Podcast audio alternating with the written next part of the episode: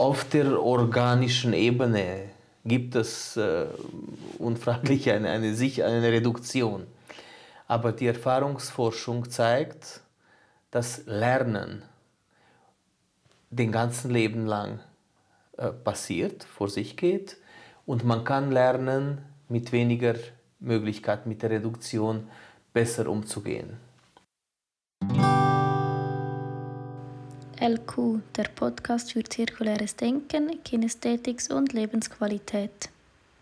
Wir sprechen heute über Future Care. Das ist ein Projekt von Dr. Andras Marton und mir, Stefan Knobel. Und wir möchten Future Care äh, vorstellen hier und äh, hoffentlich so vorstellen, dass einige Leute Interesse haben, mit uns mitzudenken.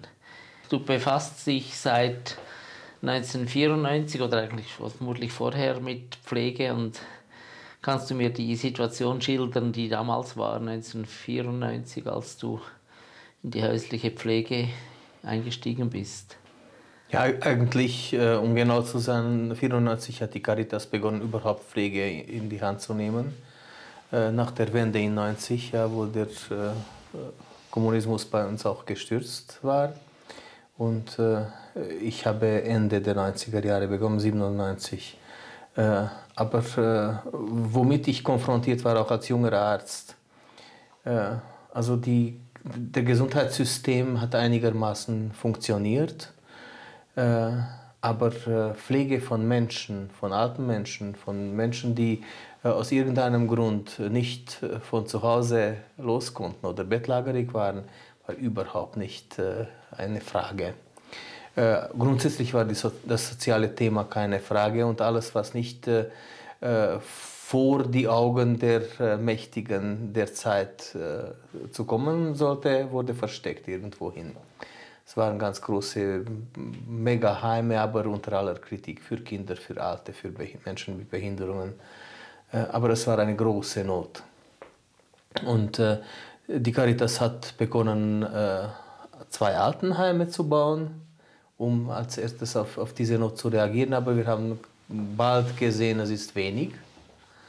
Man kann nur punktuell für ganz wenige Menschen helfen und, und äh, äh, es wird keine äh, Lösung oder Richtung einer, einer Lösung dieses großen Dilemmata äh, ergeben.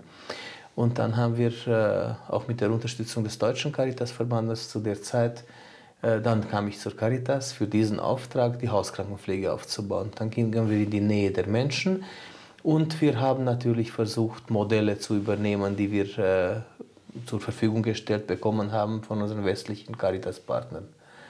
Und äh, äh, also äh, wir wurden sehr gut aufgenommen, auch deshalb, weil äh, diese Menschen überhaupt nichts hatten.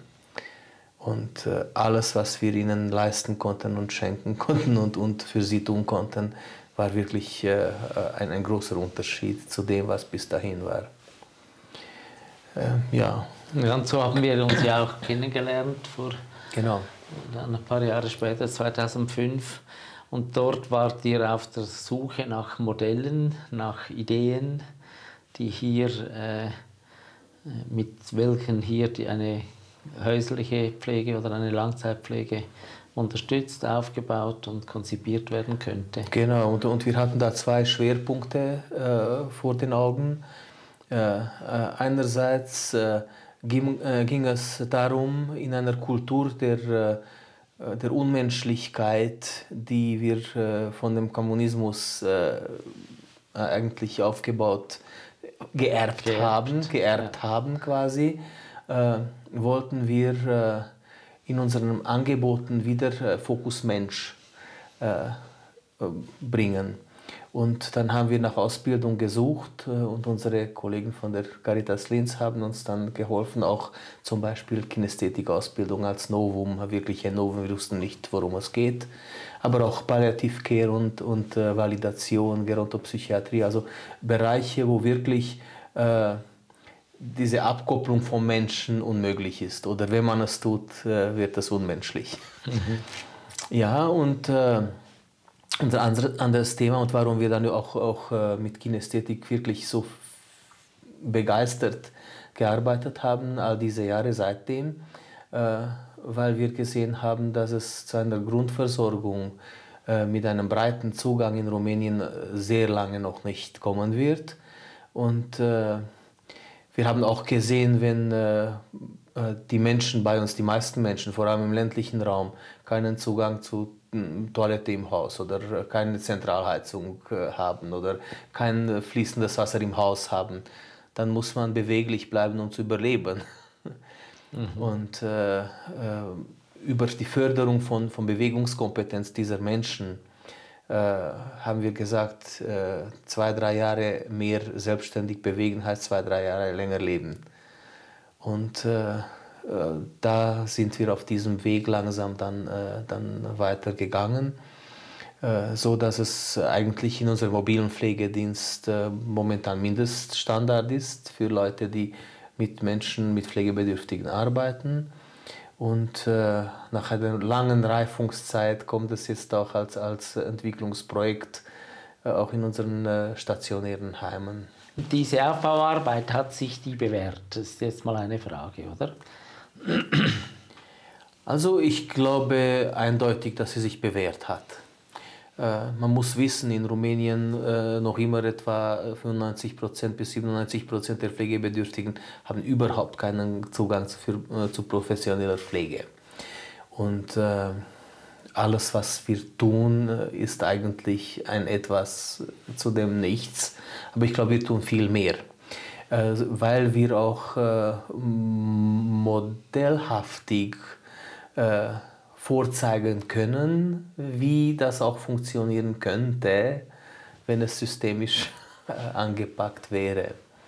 Und wir haben schon auch, auch Landkreise, wo wir auch flächendeckend aktiv sind und wo wir wirklich äh, vordergründlich auch, auch die Fähigkeit der Menschen, die, die Bewegungskompetenz der Menschen fördern wollen, die Pflegebedürftigen äh, auch befähigen wollen, dass sie äh, einmal nicht kaputt gehen in, in diesem großen Auftrag und äh, andererseits aber auch, dass sie, dass sie wirklich so unterstützen, dass sie nicht äh, ihre Pflegebedürftigen behindern, sondern dass sie sie eher fördern in ihrer Selbstständigkeit und in ihrer äh, menschlichen Würde.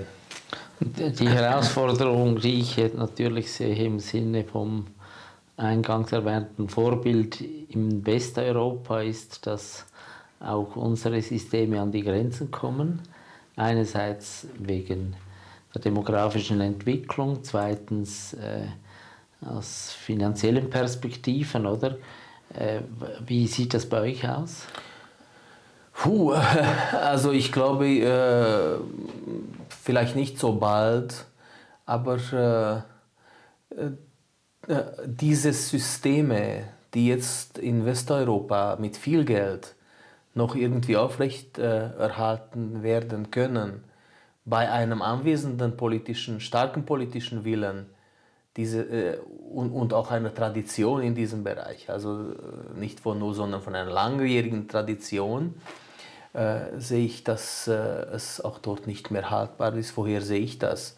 Weil schon seit äh, über zehn Jahren auch bei uns im Lande aktiv geworben wird, dass Pflegerinnen von hier nach Deutschland, Österreich, Italien, Spanien, ganz Westeuropa, in reichere Länder kommen. Das heißt, es ist Arbeitskräftemangel, es ist auch nicht mehr genug Geld. Die Systeme sparen durch diese äh, Pflegemigration, denn diese Pflegerinnen bekommen grundsätzlich weniger Geld, sie kosten dem System weniger. Also wie die Einheimischen ja, kosten würden. Genau. Und, und die Systeme, die gut etablierten Systeme, die bis jetzt äh, funktionierten.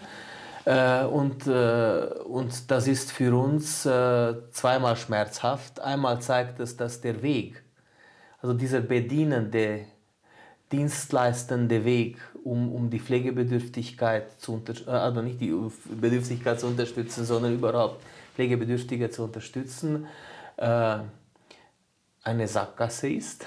Also, dass, dass das auf Dauer nicht lösen wird, vor allem äh, mit unseren finanziellen Möglichkeiten und vor allem mit unserem noch immer äh, relativ äh, breiten politischen Desinteresse für dieses Thema. Und andererseits ist es aber schmerzhaft. Wir haben ja 25 Jahre Aufarbeit, Aufarbeit habe ich hinter mir, Caritas 30. Ja? Und, äh, und wir haben enorm investiert, dass wir Menschen ausbilden, dass wir Menschen äh, in die Lage bringen, äh, dass wir Institutionen aufbauen. Und diese Mitarbeiterinnen werden uns äh, systematisch, nicht nur uns, abgeworben. Und das spüren wir jetzt als Caritas nicht, nur, nicht mehr nur in der Pflege, sondern in allen Bereichen, wenn wir Mitarbeiterinnen suchen. Also es ist leichter, im Ausland zu arbeiten, es wird besser bezahlt.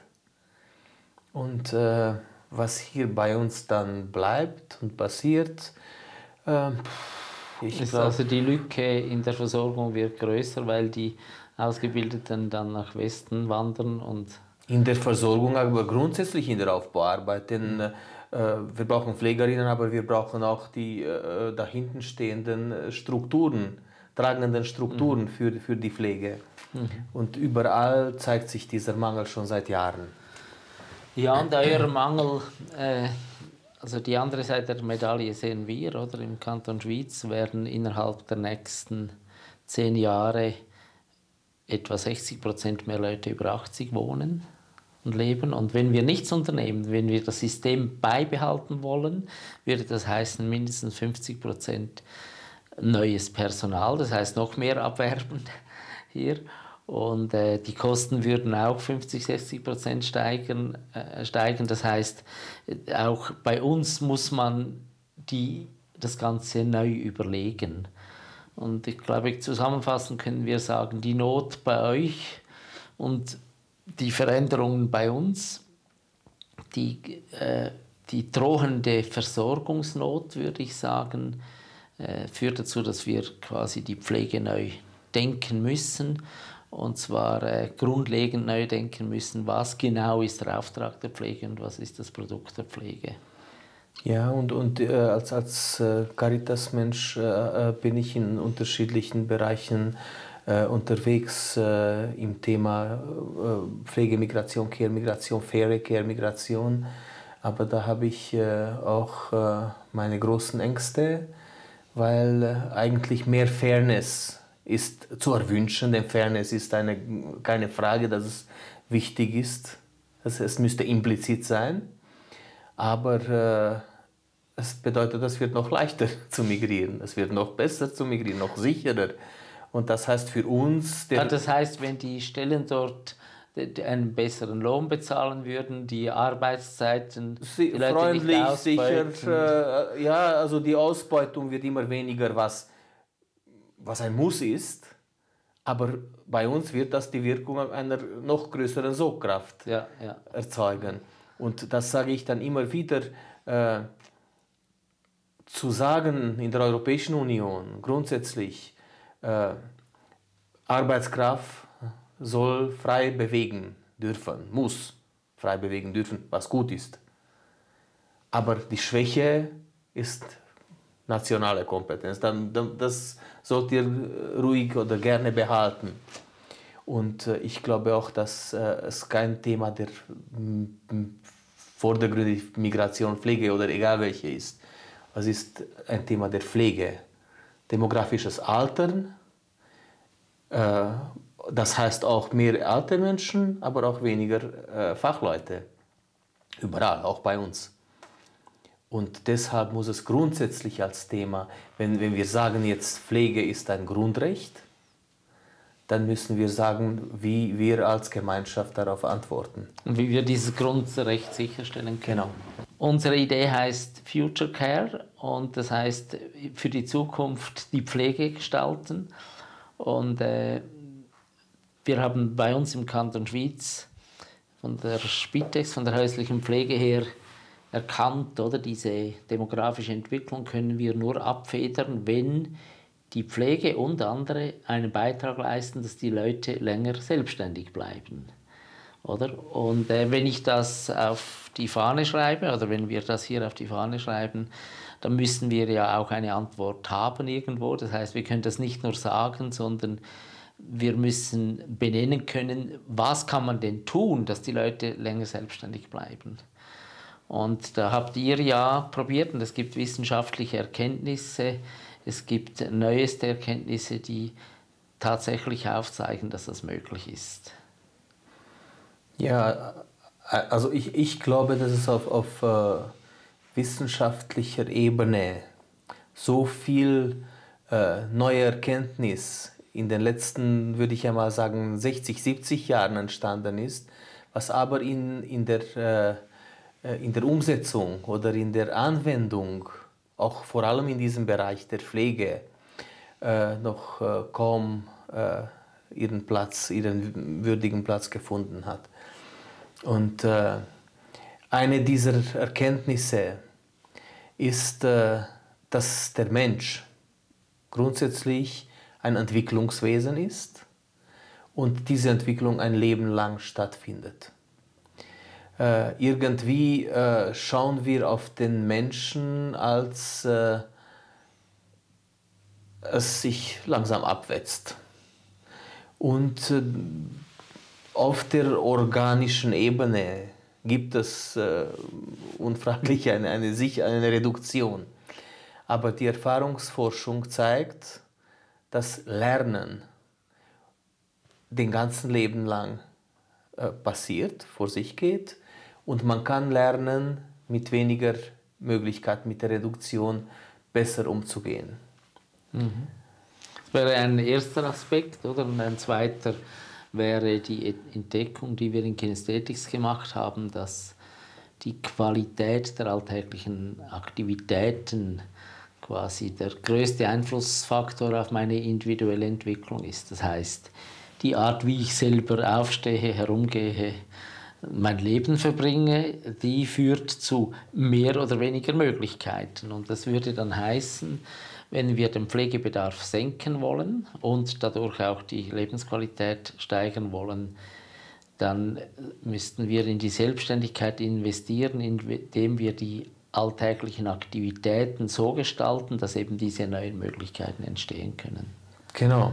Und, und wir können auch, äh, auch äh, sagen, dass sich ganz deutlich gezeigt hat, äh, dass der beste Ort der Pflege grundsätzlich die Nähe ist und die Nähe auch an das natürliche Milieu des Einzelnen. Gemeinschaft, Familie, Wohnung. Das hat sich jetzt auch mit der mit Corona-Krise ganz deutlich mhm. gezeigt, dass, dass äh, wenn eigentlich eine, äh, eine derartige Krise kommt, wie auch die Pandemie gewesen ist, ist und bleibt das Zuhause äh, das einzige Ort der richtigen Zuflucht. Mhm. Und, und, und aus dieser Nähe müssen wir immer beginnen und schauen, wie wir diese Kompetenz der Menschen äh, begleiten und fördern können. Und, und da wäre also der Ansatz, oder? Das, das würde heißen, die Zukunftspflege nimmt nicht nur den Menschen, der Pflege braucht, in, ins Feld, sondern das Umfeld, wie das Bürzorg zum Beispiel macht in Holland und andere Ansätze. Das zweite ist, die Individualentwicklung soll unterstützt werden, indem man die Qualität der alltäglichen Aktivitäten den Angehörigen, den Profis, äh, die so schult, dass sie quasi möglichkeitsfördernd und wirksamkeitsfördernd pflegen können, sodass der andere Mensch wieder seine Selbstständigkeit lernen kann. Und, äh, und mit diesem inhaltlichen Paket, das wäre die eine Komponente. Und dann haben wir erkannt, dass das aber nicht reicht, sondern man muss eigentlich mehr Faktoren, das heißt, bloß bei der Bildung der pflegenden Angehörigen und bei den pflegenden Ansätzen reicht nicht. Und da gibt es ja diverse, sagen wir, Start-ups oder Vorbildorganisationen, die ganz neue Wege gehen und auch beweisen, dass die Selbstständigkeit tatsächlich steigern kann. Genau, und, äh, und das sind nicht wenige.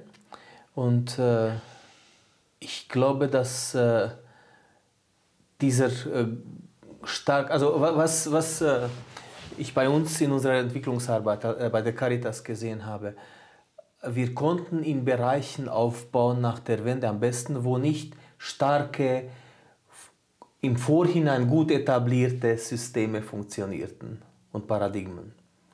Dort war, war viel mehr Freiraum, für die Entwicklung. Und äh, ich glaube, dass äh, um eine, äh, ein Umdenken in diesem Bereich zu ermöglichen, müssen wir schauen, wie wir diese Startups quasi und diese in innovativen Ideen zusammenführen können und äh, eigentlich äh, sehen, was, was da das wirklich systemisch auch Brauchbare ist und, und was die neue Erkenntnis ist und die neue und äh, beweisbare oder, oder wie gesagt äh, ähm, validierbare Erkenntnis dieser, äh, dieser äh, Startups oder, oder äh, Initiativen ist. Ja, wir können ja einige benennen. Wir haben Kontakt zu äh, Stefan Hupf und Elisabeth Nachreiner in Furt im Wald in diesem Pflegeheim, die wirklich auch die Organisation und, und so eine Kompetenzmatrix aufgebaut haben innerhalb des, ihrer Institutionen mit sehr viel Erfolg. Also nur noch 20 Prozent der Verletzungen nach Sturz zum Beispiel im Benchmark mit anderen und weitere Faktoren. Dann haben wir als, als organisationales Vorbild Bürsorg, also diese Nachbarschaftshilfeorganisation Joste Block von Holland. Die haben eine IT-Plattform aufgebaut, die haben die ganze Organisationsstruktur auf Selbststeuerung umgesetzt, also keine Hierarchien mehr und haben eine sehr schlanke Administration und weitere Erfolgsfaktoren. Dann haben wir äh, einige Pflegeheime in der Schweiz, unter anderem äh, der Ruhesitz äh, von Franziska und Daniel Gysin in Beringen. Dann gibt es die Pflegewohngruppen, wo Thomas Keller im Zürcher Oberland aufgebaut hat. Und ähm, in Österreich haben wir die Geiltal-Kliniken, das sind Krankenhäuser, die sehr intensiv mit Kinästhetik sehr erfolgreich arbeiten. Und äh, in Deutschland gibt es noch die Samariter-Stiftung, welche auch ein umfassendes Projekt gemacht hat. Und die haben dort vor allem daran angesetzt, dass man eben nicht nur das Pflegepersonal schult, sondern auch die Führungskräfte. Und wenn die Führungskräfte geschult werden, äh, zusammen mit den Pflegekräften, dann können sie quasi die, das neue Paradigma in der Führung umsetzen. Oder? Also die können die Organisation anpassen. Ja, und ich gehe ganz wenig zu Burzog zurück wir waren ja auch, auch äh, miteinander da äh, gewesen und äh, was mich dort wirklich fasziniert hat und auch äh, ähm, eigentlich äh, suchen wir schon seit ganz vielen Jahren auch selber nach Möglichkeiten der äh, Förderung von Selbstverantwortung, auch von Pflegepersonal, Selbstverantwortung von Angehörigen und von Pflegebedürftigen. Aber um, das ist eigentlich eine Grundhaltung. Was denke ich vom Menschen? Und äh, wenn meine Grundhaltung gegenüber dem Menschen und eine, eine Erkenntnis der Verhaltensgenetik ist, äh, dass der Mensch sich immer und ausgeschlossen von ihnen steuert, dann äh, kann der Weg zur Selbstständigkeit nur über Individualität und Selbstständigkeit und Autonomie auch aller Akteure funktionieren. Und eigentlich was bei Buzo ganz gut funktioniert.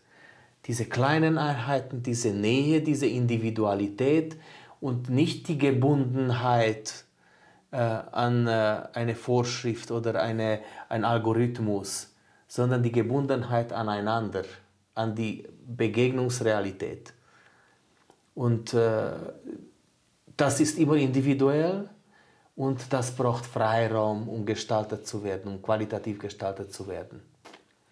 Denn wenn diese, dieser Freiraum nicht da ist, verstellt sich Verhalten bei Pflegebedürftigen, bei Angehörigen und bei Pflegerinnen gleichermaßen. Mhm. Joster Block sagte, sein großer Erfolgsfaktor war, dass ganz viele Pflegekräfte im Niederlande, als er begonnen hat, in den pflegerischen Großindustrien eigentlich schon bedrückt waren und ausgebrannt und gekündigt, weil ihr Traum, Menschen zu helfen und Menschen zu begegnen, nicht mehr möglich gewesen ist.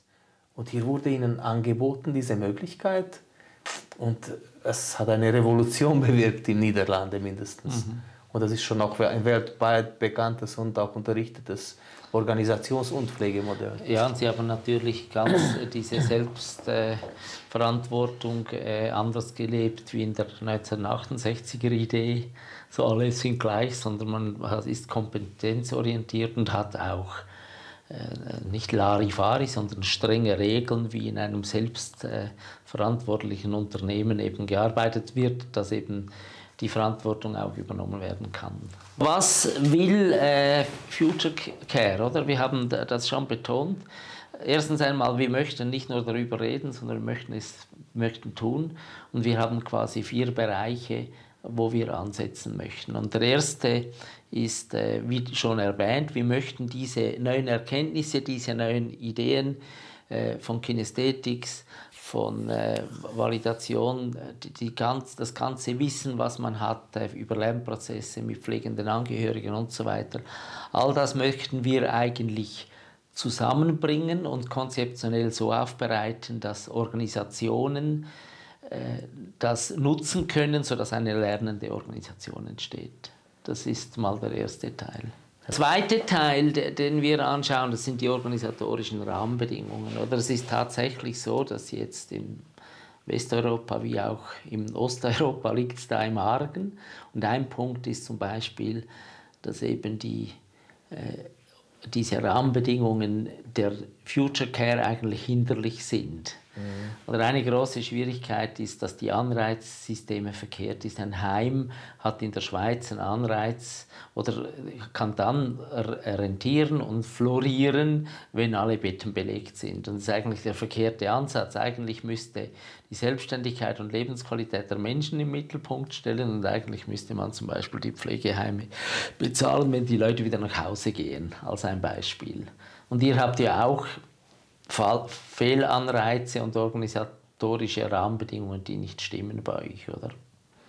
Also grundsätzlich, wenn, wenn äh, äh, die Pflegedienstleister Dienstleister sind und äh, vor allem einzelne Pflegedesigner, wie zum Beispiel stationäre Pflege oder Pflegewohnheime oder Hauskrankenpflege oder äh, als Dienstleistung fungieren. Die in innere Logik einer Dienstleistung ist, ich möchte Kunden requirieren und ich möchte die Kunden behalten, als Kunden behalten. Und wenn die Leistung oder der Produkt, sagen wir einmal, die, die Dienstleistung, äh, die einzelnen Dienstleistungen am Menschen sind, dann werde ich als, als äh, Dienstleister je mehr, so mehr wie möglich aus dem leisten wollen. Also ich möchte dich waschen, ich möchte dich öfter waschen, ich möchte dir Essen geben, ich möchte dir mehr Essen geben, ich möchte dich therapieren, ich möchte dich noch mehr therapieren. Und äh, das eigentlich äh, sind es, ist, ist es dann ein, ein, ein, ein Klient, der gefasst wird von dem Dienstleister. Und der Dienstleister wird kein Interesse haben, äh, dass dieser Klient vielleicht selbstständiger wird und vielleicht nicht mehr diese Dienstleistungen äh, in Anspruch nimmt. Mhm. Und äh, wir haben ja oft darüber geredet, aber, aber ich bin fest überzeugt, dass wenn, wenn diese Patterns und dieser Zugang weiterläuft, baut, stärkt das nur den Konkurrenzgeist und äh, der einzige Störfaktor ist äh, der Patient, der vielleicht mehr Lebensqualität sich erwünscht. Ja, und, und, äh, und du sprichst das an, das würde heißen, Konkurrenz ist eigentlich das falsche äh, Modell. Hier bräuchte es unbedingt Kooperation, weil äh, wir haben gar den Raum für die Konkurrenz nicht, könnte man sagen. Oder? Ja, und wir haben keine, äh, keine Kunden in einem, ähm, in, in einem, im Sinne eines, eines Marktes, eines erwachsenen und ethischen Marktes. Der Kunde wählt sich nicht seine Krankheit oder ihre Krankheit aus und äh, kann auch schwer äh, entscheiden, was äh, wohin führt. Und äh, eigentlich ist er in der Falle oder sie in der Falle. Ja? So wie Binswanger gesagt hat, wenn wir äh, da wo kein Markt ist, wo es keinen mündigen Kunden gibt, wenn wir einen künstlichen Markt machen, dann produzieren wir Unsinn. Oder das wäre. Also ich würde mir wünschen im Alter, äh, wenn ich vielleicht äh, pflegebedürftig bin und zu Hause nicht mehr zurechtkomme und keine Unterstützung zu Hause bekommen kann, äh, aber dann nicht äh, als eine Einwegstraße in ein Pflegeheim komme, sondern vielleicht bekomme ich da eine Unterstützung, damit dass ich wieder nach Hause kann. Mhm. Und das geht ohne eine äh, sehr in, äh, starken Kooperation und sehr gut aufgebauten Vernetzung von Dienstleistungsdesigns auch. Äh, da geht es, äh, mhm. ohne dem geht es nicht. Mhm. Dann hätten wir noch die gesellschaftlichen Rahmenbedingungen im Sinne vom Mindset der Gesellschaft, oder? Haben wir auch oft darüber gesprochen, mit der Idee, dass man sagen muss, ja eigentlich äh, ist es, müssen, muss die ganze Gesellschaft eine Wertediskussion führen über was heißt Alter, was heißt Altern und was äh, kann diese Gruppe von dieser immer größer werdenden Gruppe zur Reproduktion der Gesellschaft beitragen. Genau, und, und, und wir wissen ja, es sind etliche äh, gut dokumentierte Beispiele, dass, dass neue Erkenntnisse äh, jahrzehntelang gebraucht haben, bis sie äh, in den Alltag der unterschiedlichen Berufe äh, sich integrieren konnten. Und äh, wenn die systemischen und kybernetischen Erkenntnisse äh, so viel äh, Neues und, und so eine, äh, eine Revolution der Lebensweisen in der Technik gebracht haben, hat sich der, der systemische Menschenbild und der kybernetische Menschenbild noch, könnten wir sagen, überhaupt nicht durchgesetzt. Also wir wissen eindeutig, neurobiologische Forschungen unterstützen das eindeutig. Menschen lernen ein Leben lang. Menschen lernen von ihnen. Ihre Individualität, nur über ihren eigenen Lernweg können sie mehr Möglichkeiten äh, erwerben. Nur über ihre eigene Aktivität äh, werden sie äh, zu Lebensqualität kommen. Und so wie kommen wir quasi zum äh, vierten Punkt, oder? Das wäre wir müssen neu über das Produkt der Pflege nachdenken, wenn ich Produkt in Anführungszeichen setze. Und das Produkt der Pflege ist Selbstständigkeit und Lebensqualität. Und leider zeigt sich auch hier natürlich, dass wir eigentlich in der Pflege am falschen Ort ansetzen. Pflege hat den Ruf, ein sehr strenger Beruf zu sein, weil man dann so viel heben müsse. Und anstatt dass man überlegt, ob jemand, der seine eigene Gesundheit ruiniert, wenn er äh, die, die, äh, jemand anderem hilft, dass er gesünder wird, dass da etwas nicht stimmt, äh, sagt man, okay, wir kaufen Maschinen und Hilfsmittel, die das Heben erleichtern. Aber es ist eben so, dass, dass diese Art von Pflege, wenn man Menschen hebt, führt eben zur Unselbstständigkeit und führt, verstärkt quasi das Problem. Und jetzt, glaube ich, sind unsere Zuseherinnen natürlich äh, gespannt, ob wir nur darüber reden, sondern etwas tun. Und vielleicht können wir noch zum Schluss die konkreten Schritte von Future Care formulieren. Das erste ist, wir werden bei dieser Care Quality Network äh, Idee, die wir 2017 lanciert haben, ansetzen. Wir waren durch Corona verhindert, einen zweiten Kongress durchzuführen werden das nachholen und werden mit Partnern, die dort dabei sind, zusammen diese Future Care Idee teilen. Das ist das Erste. Genau, und, und äh, natürlich, äh, wir wollen die Leute, die ähnlich oder nahe an, an, an diesen Weg gesinnt äh, mitmachen wollen, zusammenführen, weil, weil dann entstehen Synergien, die sonst nicht würden. Aber wir wollen auch äh, die äh, äh, diesen Zugang konzeptuell aufarbeiten, so dass es äh, auch weitergeführt und präsentiert werden kann. Ja, und, und wir haben diesen Film auch gemacht, um uns ein bisschen eine Verbindlichkeit zu schaffen. Und wir haben vor, in der Sommerszeit äh, mit diesen Start-up-Organisationen, die wir genannt haben, zusammenzukommen, um mal dieses an diesen Synergien zu tasten. Dann werden wir unten im Film äh, auf YouTube einblenden, wo überall äh, die Idee von Future Care äh, zu finden ist auf dem Internet. Das heißt, wir werden da eine Plattform aufbauen, wo wir regelmäßig informieren über Stand von Projekten, über erste konzeptionelle Würfe und so weiter, die da entstehen, sodass äh, hoffentlich in einer Open Source Idee möglichst viele Leute teilnehmen an dieser Idee Future Care und dass wir das äh, kon konzeptionell so aufbereiten, dass wir wirklich einen Beitrag leisten können für mehr Selbstständigkeit und Lebensqualität durch die Pflege. Genau. Ja. Und wir wollen auch noch äh, schon äh, zur Verfügung stehende Forschung und Modelle, wie auch die von Herrn Knöpfel in der Schweiz. Das Betreuungsmodell. Phasenmodell, äh, Phasenmodell, was sehr nahe liegt äh, zu diesem Zugang und, und äh, und wir hoffen, dass wir da weiterkommen und dass wir immer mhm. mehrere. Ja, wir hoffen, dass die Zuschauerinnen bald wieder Informationen von uns bekommen. Und, äh, wenn und vielleicht Sie, wir von. Und, ja. Genau, und, und wenn Sie Ideen haben, dann melden Sie sich auch. Und wir werden sehen, wie sich Future Care entwickelt. Genau. Das war LQ, der Podcast für zirkuläres Denken, Kinästhetik und Lebensqualität.